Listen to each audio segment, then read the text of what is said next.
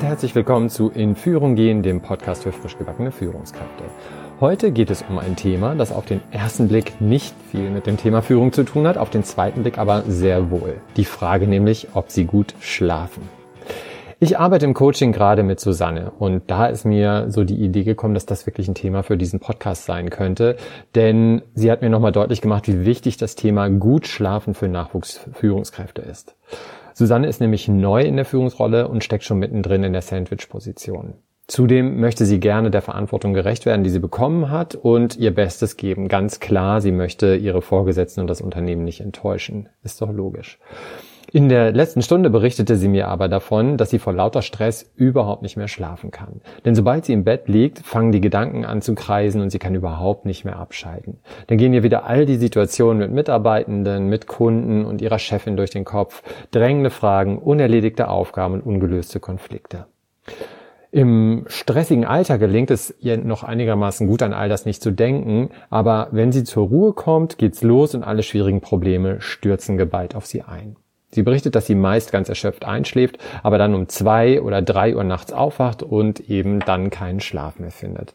Und dadurch hat auf jeden Fall ihre Leistungsfähigkeit insgesamt schon sehr gelitten und tagsüber ist sie eben ständig müde und gereizt. Und mittlerweile ist sie richtig verzweifelt. Sie will sogar ihren neuen Job schon wieder dranhängen, weil sie an sich selbst zweifelt und alles zur Belastung wird für sie. Ja, vielleicht geht's Ihnen auch so oder ähnlich. Und wenn das so ist, dann wäre das überhaupt nicht ungewöhnlich, weil Schlafstörungen bei Führungskräften weit verbreitet sind. Es gibt eine Untersuchung, demnach sind 54 Prozent der männlichen und 59 Prozent der weiblichen Führungskräfte in Deutschland mit der Qualität ihres Schlafs unzufrieden. Und ich weiß aus meiner Arbeit, dass es vielen Nachwuchsführungskräften mit ihrer neuen Rolle so geht und sie eben nicht mehr gut schlafen. Und dementsprechend glaube ich, dass das Thema gut schlafen zwar auf den ersten Blick wenig mit Führung zu tun hat, aber bei genauerer Betrachtung ist die Fähigkeit, gut schlafen zu können, für mich sogar echt eine grundlegende, die über den Erfolg in ihrem Job insgesamt entscheidet. Sie brauchen einfach einen guten Schlaf, um zu Beginn ihres Jobs als Führungskraft allen Anforderungen gerecht zu werden und später natürlich auch. Schließlich geht es darum, dass sie ihren Job langfristig erfolgreich ausfüllen. Nicht nur jetzt im Moment, sondern wirklich langfristig ihre Batterien gut geladen sind. Und deswegen sprechen wir jetzt mal drüber, wie sie gut schlafen. Ja, erste Frage mal, warum können denn viele Menschen vielleicht nicht gut schlafen? Und Gerade im beruflichen Kontext beobachte ich, dass es fast zum guten Ton gehört, mit möglichst wenig Schlaf auszukommen. Auch wenn wir gesellschaftlich mal drauf gucken, sind das eigentlich immer die super erfolgreichen Menschen, denen zugeschrieben wird, dass sie wenig schlafen. Das ist fast wie ein unausgesprochener Wettbewerb. Wer am wenigsten schläft, der ist der klare Sieger und Augenringe sind längst das neue Must-Have. Also je weniger Schlaf ein Mensch braucht, umso kompetenter wird er wahrgenommen oder sie. Es hat ja ein ähnliches Prestige wie das Wort Workaholic oder Burnout. Übrigens, Napoleon brauchte angeblich nur fünf Stunden Schlaf und prägte die Worte Apropos Schlaf. Ein Mann braucht sechs Stunden, eine Frau braucht sieben Stunden und ein Narr braucht acht Stunden. Tja, nun wissen wir Bescheid. Jedenfalls glauben manche Nachwuchsführungskräfte tatsächlich, dass sie ihre neuen Aufgaben besser bewältigen, wenn sie einfach zwei bis drei Stunden weniger schlafen als der Durchschnittserwachsene. Und zwar wollen sie diese Zeit dann für ihre Arbeit nutzen, um dann in kürzerer Zeit mehr zu schaffen. Sie erhoffen sich dadurch, ihr Leistungsniveau zu erhalten oder sogar einen Vorsprung gegenüber anderen zu erhalten. Und sie glauben, weniger Schlaf bedeutet mehr Produktivität. Tja, das wäre echt super, wenn das so einfach wäre. Aber leider funktioniert das so nicht. Mitnichten. Wenn Sie zu wenig schlafen, werden Sie einfach leicht reizbar und launisch. Ihre Produktivität wird beeinträchtigt und nicht zuletzt setzen sie ihre Gesundheit aufs Spiel. Sie arbeiten einfach nicht optimal und sind in der Arbeit richtig gestresst. Und wenn sie nicht gut schlafen, fordert das natürlich seinen Tribut, ist ja ganz klar. Einmal an Produktivität, an ihrer Kreativität, in ihrer Fähigkeit, gute Entscheidungen zu treffen. Und dann verlieren sie ihr Ziel als Führungskraft aus den Augen und können sich auch nicht mehr gut auf ihre Führungsaufgaben konzentrieren. Schlimmer noch, wenn der Schlafmangel länger anhält, dann können Sie mit der Zeit sogar Depressionen und Ängste, Angststörungen entwickeln. Genauso wie bei Susanne, die sich mittlerweile schon gar nichts mehr zutraut und überlegt, sogar ihren Führungsjob dran zu gehen. Da arbeiten wir natürlich dran, dass sie das nicht macht und gucken. Aber die ist schon fast so weit, weil die einfach sagt, ich habe so viel Überlastung und so viel Stress, das wird mir einfach echt zu viel und ich erhole mich überhaupt nicht mehr. Tja, und in diesem Sinne erhöhen sich eben die Risiken für ihr persönliches und berufliches Leben. Das sind alles keine guten Aussichten. Und deswegen überlegen Sie mal, ob Sie selbst ausreichend und gut schlafen. Also sprich tief und fest. Und wenn Sie wirklich gut schlafen, schaffen Sie es vielleicht besser, den täglichen Stress in Schach zu halten und wirklich als Führungskraft leistungsfähig zu sein. Wie viele Stunden sollten Sie denn eigentlich schlafen? Tja, diese Frage betrifft die Quantität und das ist natürlich von Mensch zu Mensch ganz unterschiedlich, auch abhängig vom Lebensalter. Möglicherweise fühlen Sie sich ja schon nach sechs Stunden Schlaf erfrischt und voller Tatendrang, während jemand anderes sieben oder vielleicht sogar neun Stunden braucht.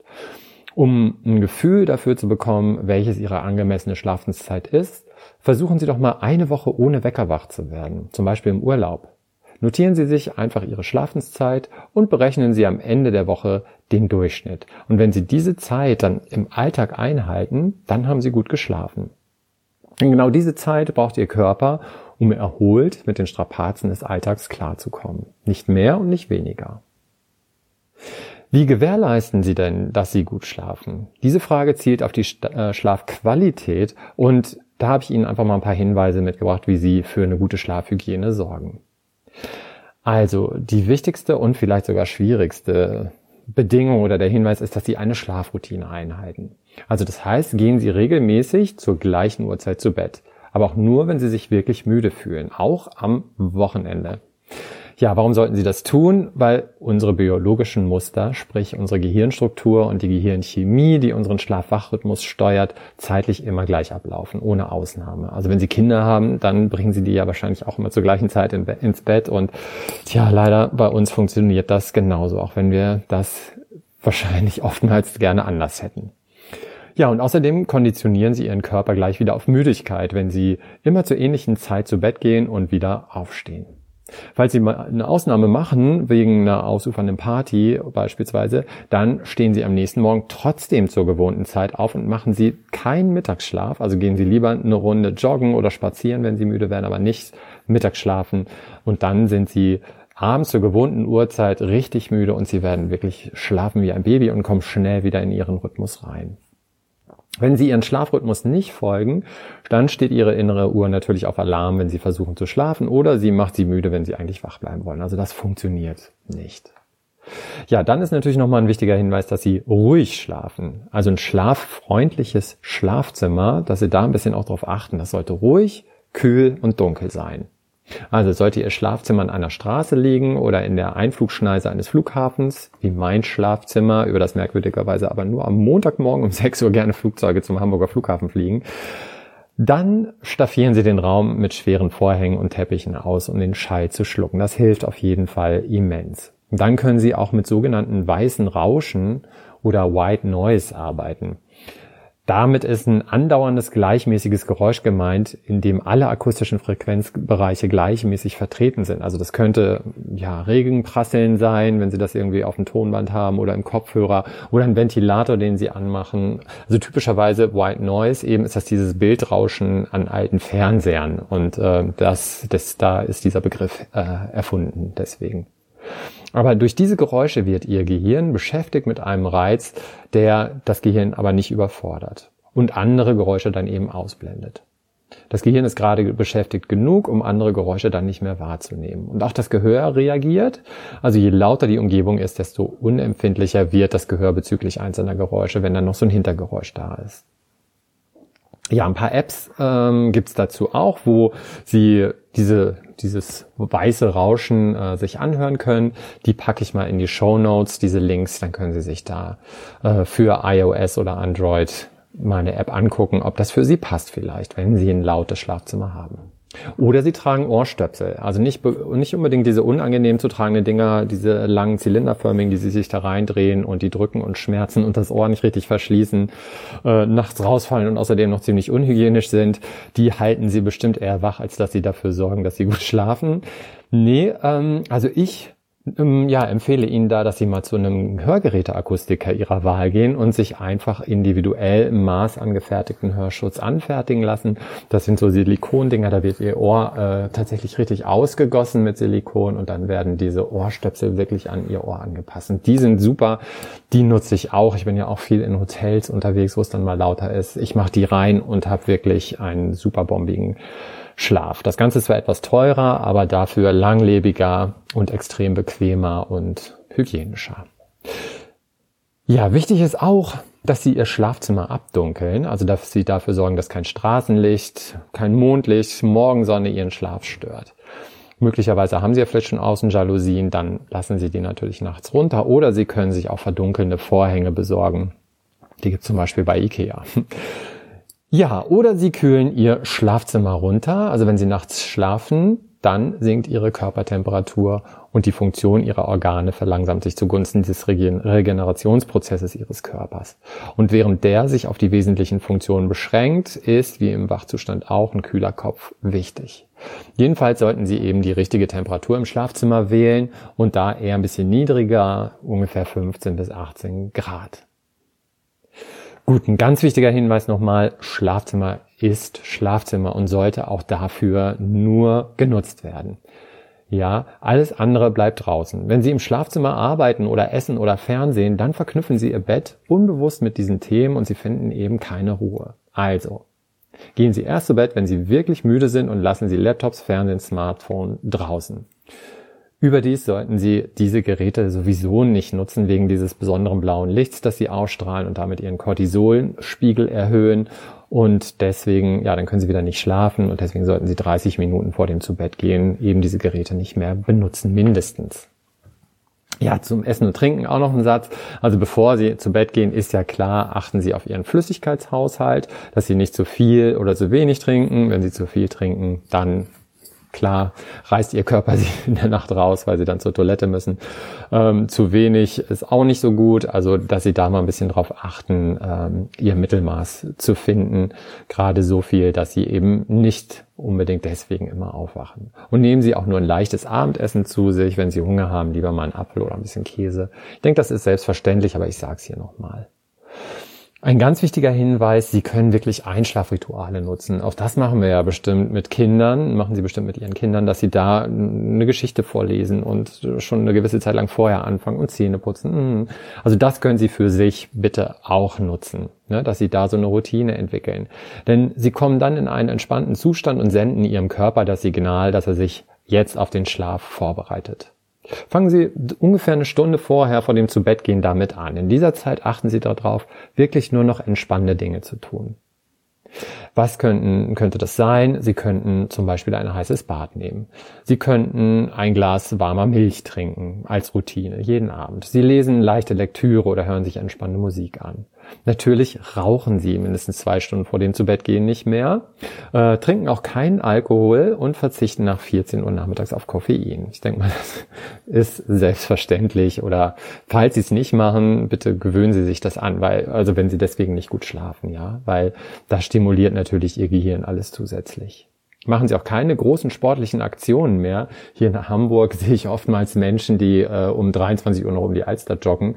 Und dann denke ich immer, wow, also entweder haben die jetzt Spätschicht oder müssen gleich zur Arbeit äh, oder sonst wird es echt schwer mit dem Schlaf. Machen Sie lieber noch einen ruhigen Spaziergang und das erhöht sogar Ihr Schlafhormon Melatonin und Sie schlafen viel leichter ein.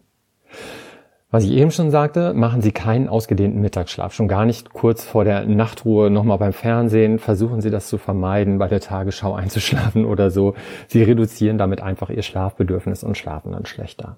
Nehmen Sie auch keine Telefonanrufe mehr entgegen und beantworten Sie natürlich auch keine beruflichen E-Mails mehr. Sie können vielleicht schon mal die Aufgaben des morgigen Tages so ein bisschen vorplanen, wenn Sie etwas belastet und denken, äh, schreiben Sie das dann auf. Wenn Sie ständig dran denken, dann werden Sie natürlich nicht in den Schlaf kommen und nicht gut schlafen. Also nehmen Sie Ihre Probleme nicht mit ins Bett, reden Sie auch nicht mehr drüber, schreiben Sie lieber alles nochmal auf, was Sie belastet und dann legen Sie das Buch zur Seite und schlafen ein. Wenn Sie nicht innerhalb von 20 Minuten einschlafen, dann stehen Sie eben wieder auf und gehen in einen anderen Raum. Lesen Sie ein bisschen leichte Lektüre, natürlich in einem Buch, nicht per Tablet und so lange, bis Sie sich richtig müde fühlen und probieren Sie dann wieder, wie das ist mit dem Einschlafen.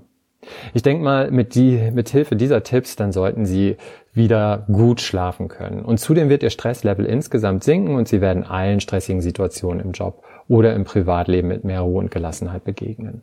Und vor allen Dingen werden Sie nicht mehr daran zweifeln, dass Sie Ihren Führungsjob gewachsen sind, nur weil Sie nicht gut schlafen. Ja, wenn Sie diese Tipps berücksichtigen und in Ihrem Alltag einbauen, werden Sie schon wieder einen großen Schritt in Richtung Stressfreiheit als Führungskraft getan haben. Wenn Sie aber merken, dass es mit diesen Hinweisen allein nicht getan ist, weil Sie schon richtig im Teufelskreis von Stress und Überlastung vielleicht drinstecken und selbst zweifeln, oder wenn Ihnen die Umsetzung alleine richtig schwer fällt oder wenn Sie lernen wollen, wie Sie Ihren Führungsaufgaben und sich selbst besser gerecht werden und damit langfristig erfolgreich im Job sind, dann empfehle ich Ihnen meinen Kurs in neun Wochen komplett entstresst, der in den nächsten Wochen an den Start geht. Also wenn Sie das interessiert, dann tragen Sie sich unter www.stefanbrand.de, Stefan mit F, Brand mit DT zusammengeschrieben, Schrägstrich, Online-Kurs Bindestrich, Stress in die Interessentenliste zum Kurs ein. Aber auch unabhängig davon haben Sie jetzt schon mal viele Tipps und Hinweise bekommen, wie Sie gut schlafen und sich von Stress befreien, der Ihnen Ihre kostbare Energie raubt und dazu führt, dass Sie sich müde und unkonzentriert im Führungsjob fühlen. Wie immer wünsche ich Ihnen ganz viel Spaß bei der Umsetzung und dem Ausprobieren meiner Tipps für Ihre Gelassenheit und Leistungsfähigkeit als Führungskraft. Ihr Stefan Brandt. Bis zum nächsten Mal. Tschüss.